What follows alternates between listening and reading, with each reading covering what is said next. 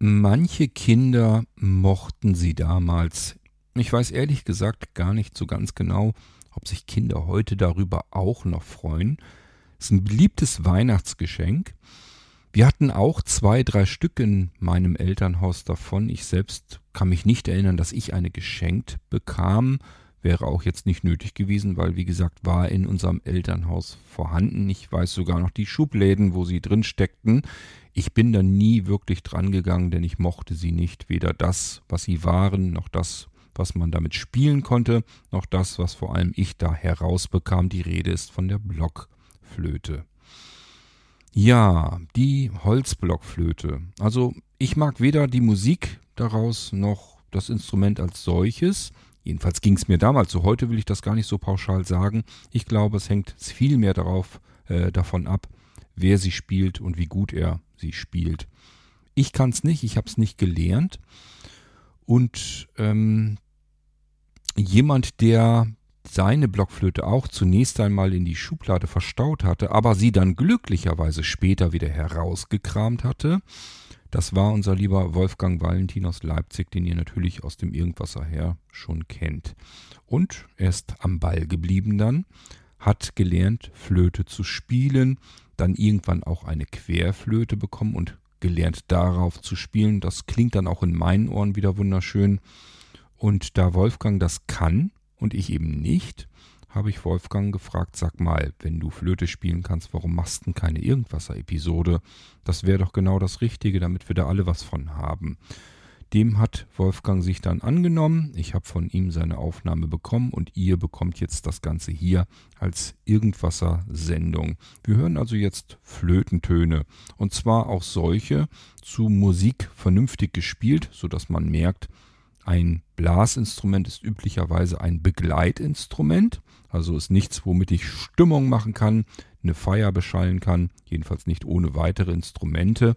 Aber wenn man das kann, dann kommt da was richtig Schönes dabei heraus. Ich entlasse eure Ohren jetzt den Flötentönen von Wolfgang Valentin aus Leipzig, wünsche euch damit viel Spaß mit diesem Irgendwasser. Und lieber Wolfgang, ganz herzlichen Dank und denk dran, auch deine anderen Instrumente hier so nach und nach mal vorzustellen im Irgendwasser. Wir, also ich und ihr, wir, wir hören uns irgendwann dann sehr bald wieder im nächsten Irgendwasser, denn ich verabschiede mich an dieser Stelle bereits schon vor dem Intro und nach dem Intro hört ihr den Wolfgang, der euch die Flötentöne beibringen wird. Tschüss, sagt euer König Kurt an dieser Stelle.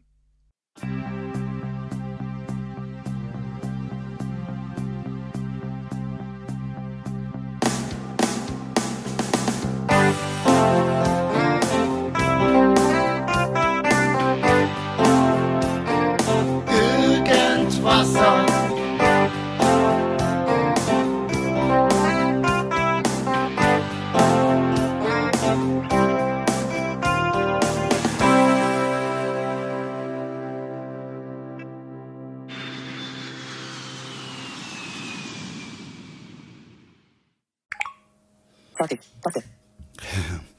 Hallo, ihr lieben Irgendwasser-Hörer. Nein, fertig, wie VoiceOver gesagt hat, ist hier noch gar nichts. Ich beginne gerade mal erst. Äh, der Wolfgang erzählt euch heute was über Flötentöne.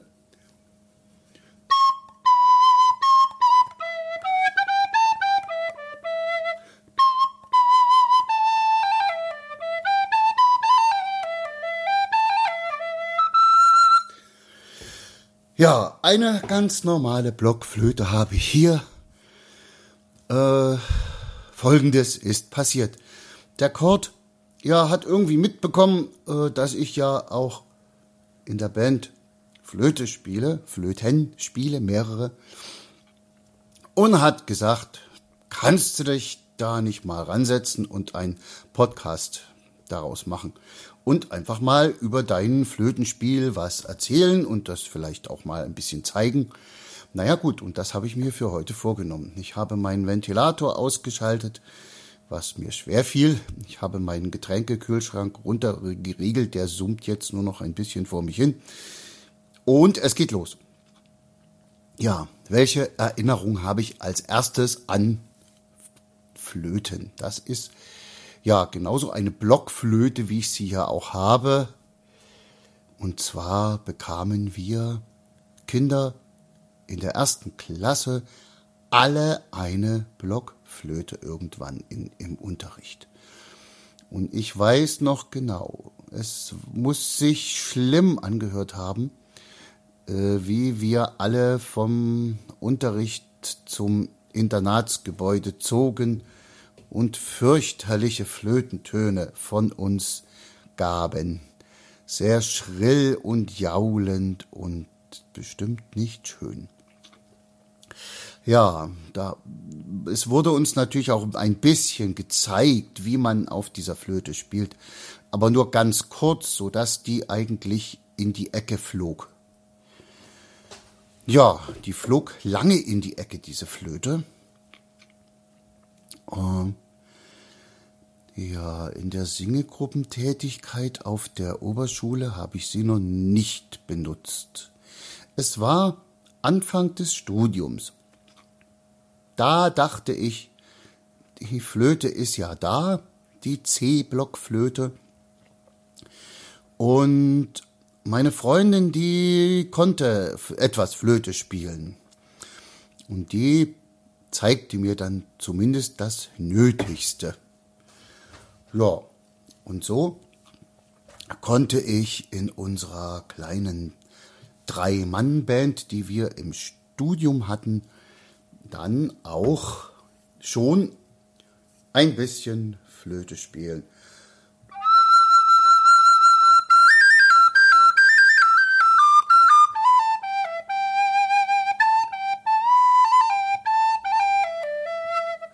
Ja, das Verschleifen der Töne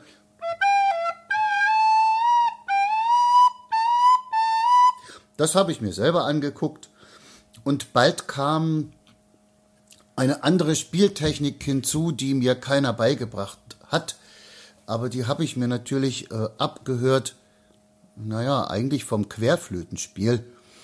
Äh, Jethro Tull, äh, ein Anderson von Jethro Tull ist so ein Kandidat, der hat die Flöte überblasen. Natürlich die Querflöte. Und ich hatte keine Querflöte und dachte, das muss doch mit der Blockflöte genauso gehen. Naja, das ging dann irgendwie auch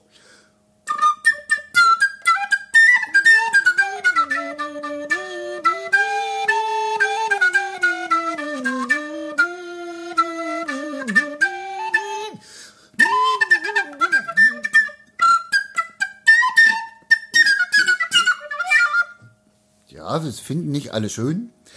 Äh, und das habe ich dann während der ganzen Straßenmusiktour gemacht. Äh, es kam dann auch noch ein Datei, ein Detail dazu, was, wo ich dachte, ich habe das erfunden.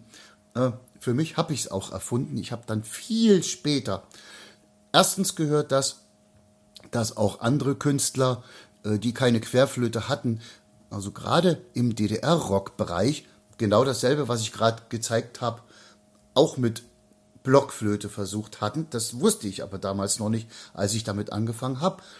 Und ich machte dann eben auch Folgendes.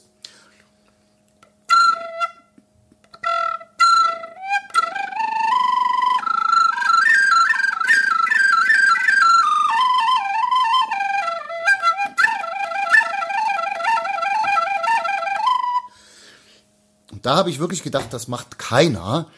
Äh, und ich fand das geil.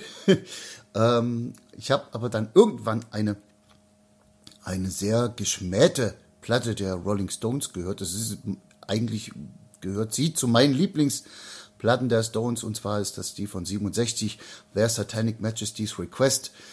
Äh, da wollten sie eine Antwort geben auf die Beatles Sgt. Pepper LP und da haben die das auch so gemacht. Naja, also ich habe es nicht erfunden, aber ich wusste es auch nicht, als ich damit angefangen habe, dass das schon jemand gemacht hat. Ja, das habe ich also jahrelang gemacht und ich habe mir immer gesagt, na ja, ach, wäre das doch schön, wenn ich eine Querflöte hätte. Hatte ich aber nicht. Äh, ich kann gar nicht mal sagen, äh, ob es die in der DDR nicht gab. Ich weiß aber, dass sie unheimlich, wenn überhaupt dann unheimlich teuer waren. Äh, und irgendwann zum Geburtstag schenkte mir die meine Tramp-Tour, meine Straßenmusikgruppe, das hat einer initiiert, der die von einer Freundin von sich bekommen hat. Äh, hat die, er hat sie ihr abgekauft und die Tramp-Tour haben zusammengelegt. Er schenkte mir eine Querflöte. Und ich hatte ja die irrige, naive Vorstellung, ja, ich kann so halbwegs Blockflöte, dann nehme ich die Querflöte und leg da los und mach da weiter. Naja, das stimmte natürlich überhaupt nicht. Ich kriegte da nur Rauschen raus, wo nur ganz entfernt vielleicht ein Ton, naja, zu ahnen war, der es vielleicht mal werden könnte.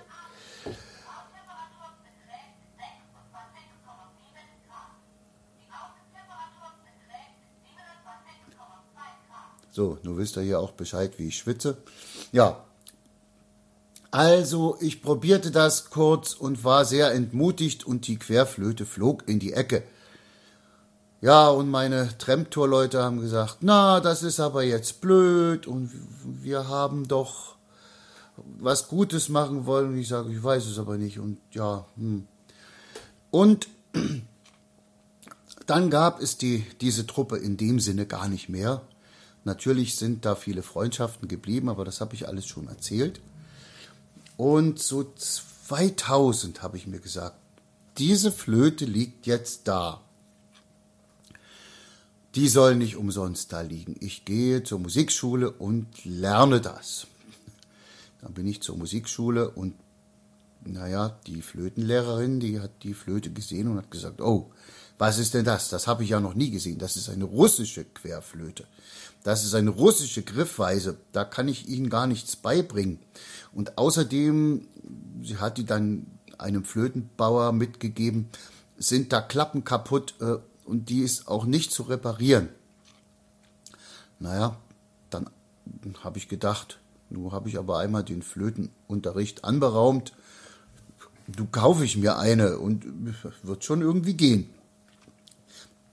Das habe ich getan und dann habe ich plötzlich gemerkt, oh, natürlich ist es eine ganz andere Weise, diese Flöte anzublasen, aber äh, das kann man schaffen. Man kriegt Töne raus. Und dann habe ich bei ihr äh, zwei Jahre Querflötenunterricht gehabt, äh, habe auch klassische Stücke, sehr einfache klassische Stücke gespielt. Äh, das, was ich damit spielen wollte, hat sie nicht verstanden. Da hat sie mir irgendwas von Spaltklang erzählt, was ich nicht verstanden habe. Ähm, aber ich hatte zumindest dann Grundlagen. Ja. Und die Grundlagen sind eben so, dass man jetzt eben, naja, ich habe bestimmt auch ein paar hohe Töne schon wieder verlernt, die ich nicht mehr weiß. Also die Blockflöte, die hält man ja im Prinzip senkrecht und bläst oben in ein Ende hinein. Das ist, geht bei der Querflöte ja nicht. Querflöte, also Blockflöte ist ja aus Holz. Die Querflöte ist für die, die es vielleicht nicht wissen, aus Metall. Und die hat äh, Klappen und die, naja, die heißt nicht umsonst Querflöte, weil die hält man quer vor den Mund. Und das, das äh, Loch, in das man bläst, aber auch nicht gerade rein, das funktioniert auch nicht. Das ist ungefähr so, als würde man, was viele bestimmt schon gemacht haben, aus einer Flasche einen Ton erzeugen, indem man dort hineinbläst, beziehungsweise die so ein bisschen von der Seite an überbläst. Ich, vielleicht wissen manche, was ich damit meine.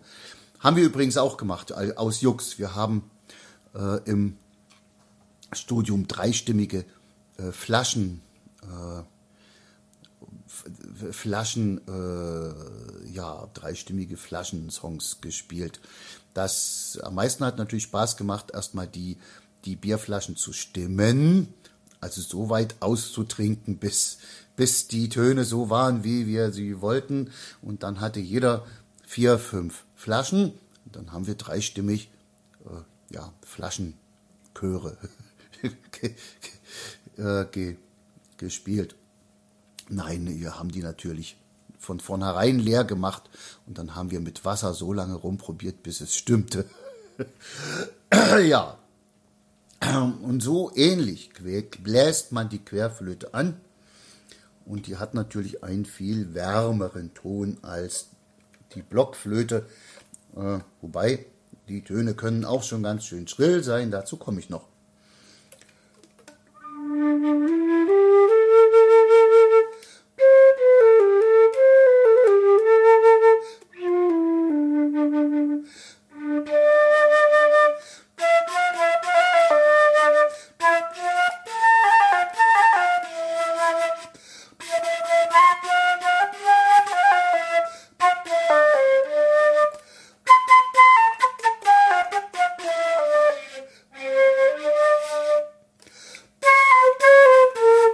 Ja, und man kann natürlich auch Folgendes machen. Dazu nehme ich jetzt mal ein bisschen das Keyboard dazu, ähm, dass man eben die Querflöte so versucht zu spielen, wie das äh, viele Rockmusiker gerade in den End-60ern und besonders 70ern gemacht haben.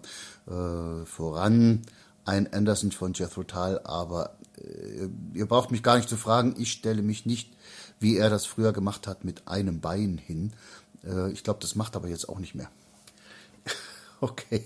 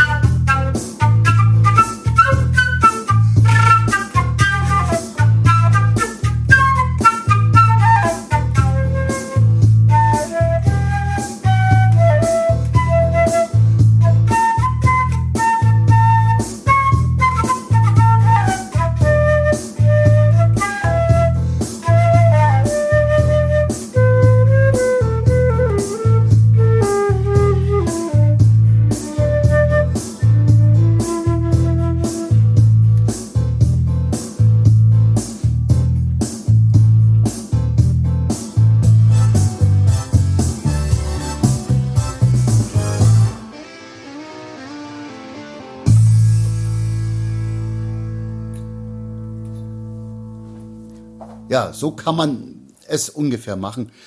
Äh, wenn ich Solo spiele, benutze ich die natürlich nicht, weil ich habe nicht vier Hände. Ich kann nicht gleichzeitig Akkorde umgreifen und Querflöte spielen. Äh, es gibt Möglichkeiten, mit dem Keyboard das zu tun, indem man eine bestimmte äh, indem man bestimmte Akkordfolgen auf eine Taste legt und die dann antippt und das macht. Das habe ich aber jetzt lange nicht getan. Aber in der Band brauche ich sie schon.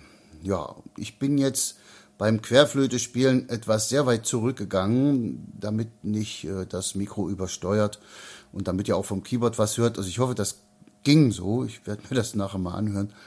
Hm.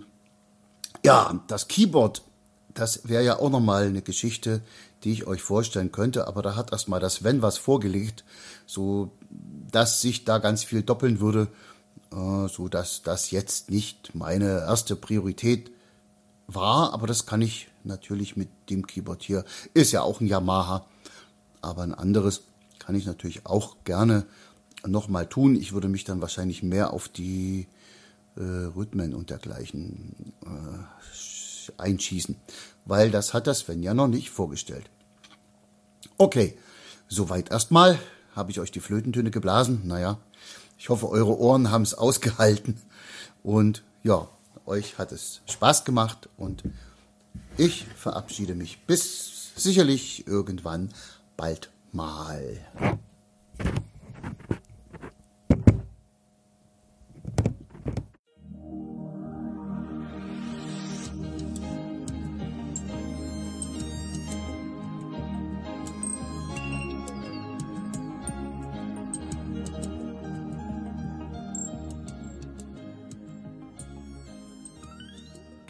Hörtest eine Audioproduktion von Blinzeln Media, zu finden im Internet auf www.blindzellen.org. Blinzeln schreibt man in unserem Fall immer mit einem D in der Mitte.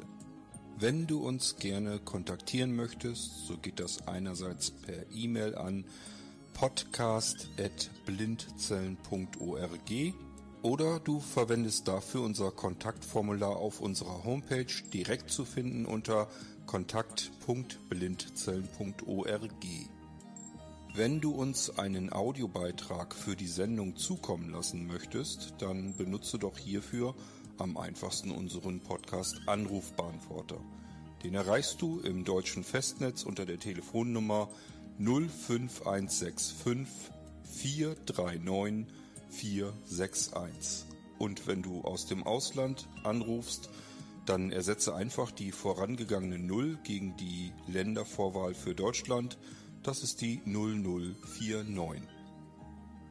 Wir freuen uns über Lob, Kritik, eine Rezension oder Bewertung unserer Audioproduktion dort, wo du sie gehört hast.